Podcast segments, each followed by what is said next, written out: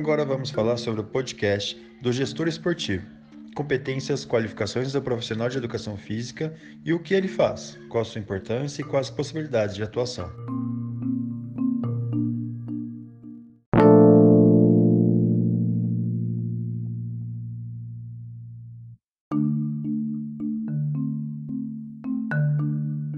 De uns anos para cá, empregou-se na mídia e espalhou-se na sociedade como um todo a importância de manter-se saudável e praticar atividades físicas, com o intuito de alcançar maior longevidade e prevenir diversas patologias, como as doenças crônico-degenerativas que crescem a cada dia entre a população mundial, se tornando uma epidemia dos tempos modernos. Decorrente disso, observamos uma crescente demanda populacional à prática de atividade física, e grande parte das pessoas buscam estúdios de treinamento personalizado, academias de ginástica e clubes esportivos, a fim de ter um acompanhamento e direcionamento de um educador físico.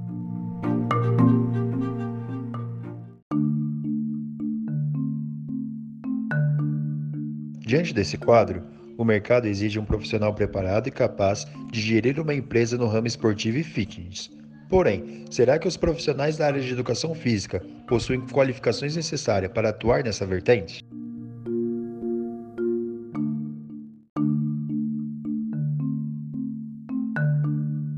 Um bom gestor tem que ter um compromisso com o crescimento de uma organização e ter uma boa criatividade como gestor. E se dá por meio de uma combinação de técnicas gerenciais e flexibilidade empresarial, o que significa ter uma vida inteira lidando com pessoas.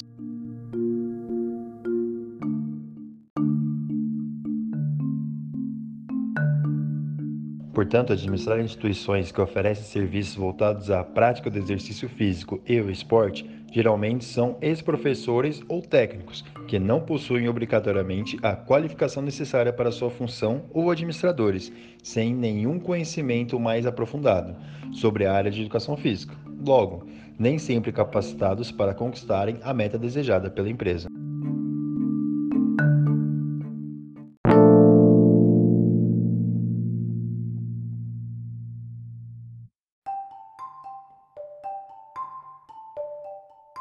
E falando um pouco da gestão esportiva, você sabia que ela já existe há muitos séculos? Desde os gregos, quando Herodes, rei da Judéia, foi presidente honorário dos jogos que atraiu multidões para ver seus combatentes entre os gladiadores ou animais. Quando uma cerimônia maravilhosa abria as competições, seguidas de disputas atléticas que serviam de entretenimento para milhares de pessoas.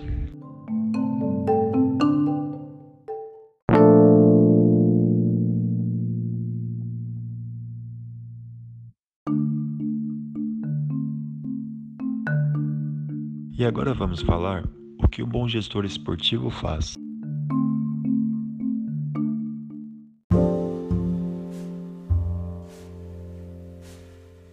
Um bom gestor esportivo tem que saber agir, saber o que e por que faz, saber jogar, escolher e decidir. Tem que saber criar recursos, criar sinergia e mobilizar recursos e competências.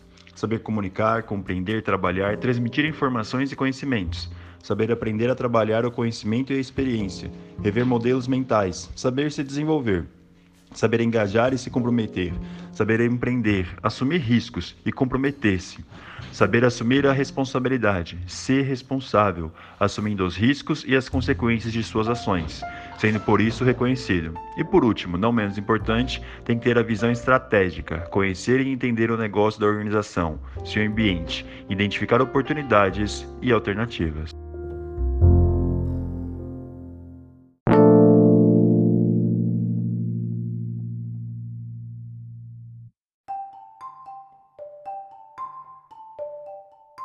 E falando um pouco do conhecimento esportivo, as responsabilidades dos gestores esportivos podem ser divididas em quatro tópicos: atividades de gerência geral, gerência organizacional, gestão da informação e ciência do esporte e exercício. Ou seja, uma das responsabilidades citadas refere-se ao conhecimento que o profissional deve ter sobre as ciências do esporte e as atividades em geral, claro, com ênfase em sua área de atuação, porém munindo-se do conhecimento das demais vertentes.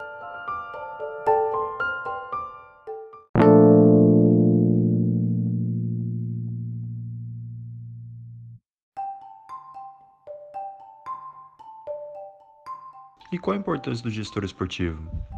Dividindo alguns tópicos, podemos colocar a arte de negociar, um bom planejamento estratégico, a tomada de decisão, aprender a conviver com reclamações e críticas, captação de recursos e atenção em motivar seus subordinados e funcionários.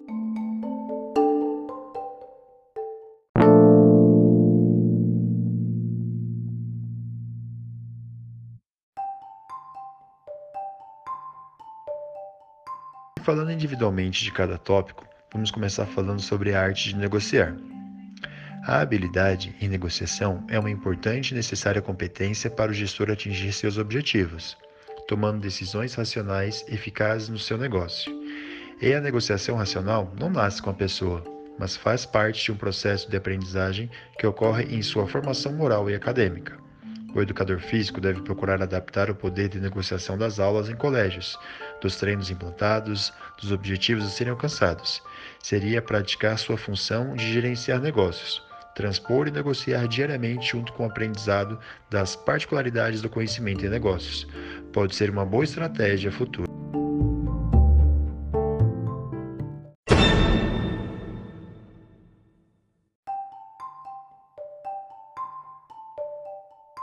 E agora vamos falar do planejamento estratégico. O planejar consiste na antecipação e organização de ações futuras. Quando falamos de planejamento estratégico, falamos de um processo gerencial que diz a respeito da formulação de objetivos para a seleção de programas de ação e execução.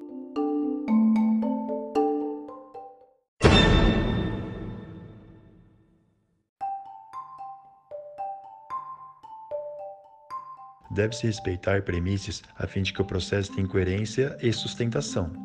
O profissional de educação física planeja suas intervenções e propõe objetivos a serem alcançados, controlando se os resultados parciais desses objetivos estão sendo alcançados ou não, fazendo os ajustes necessários. Sendo assim, ele está propício a adaptar as suas relações de planejamento para a capacitação do gestor.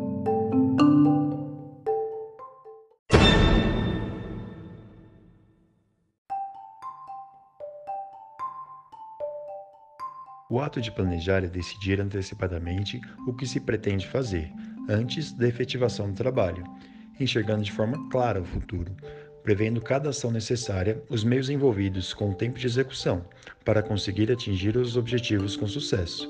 Ou seja, o planejamento estratégico trata-se do ato de saber identificar oportunidades futuras e possíveis ameaças para si e para o cliente.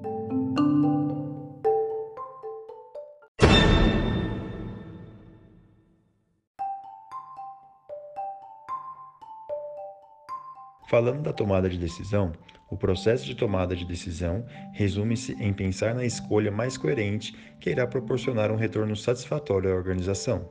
Para isto, o indivíduo necessita obter informações completas sobre o problema, realizar análise das possibilidades da situação e criar critérios que sirvam como parâmetro durante o processo de tomada de decisão, a fim de se obter saldo favorável à organização.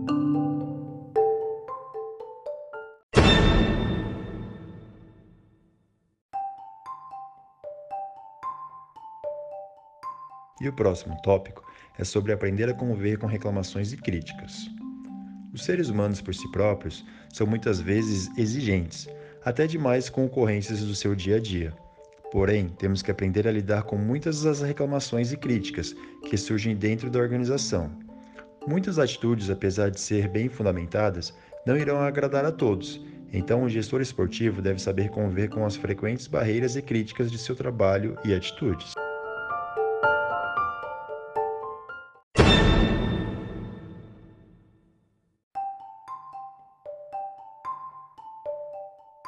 Falando um pouco da captação de recursos, o profissional de educação física deve ter conhecimento do produto com o que está trabalhando, assim como o público que o atinge.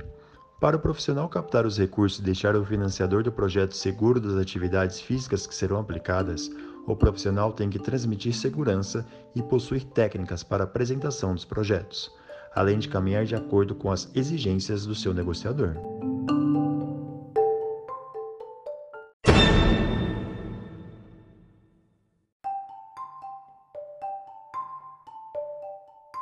E nesse último tópico é sobre atenção em motivar seus subordinados e funcionários.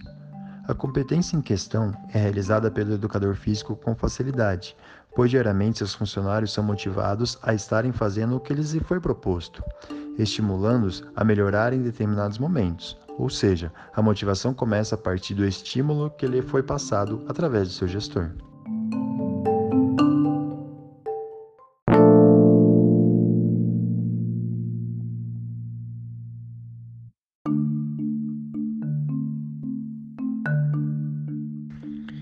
Por fim, quais são as possibilidades de atuação do gestor esportivo? A gestão engloba todas as áreas relativas ao esporte, tais como turismo, hotéis, equipamentos, instalações, investimentos públicos e privados no setor de fitness, merchandising, esportes escolares e profissionais.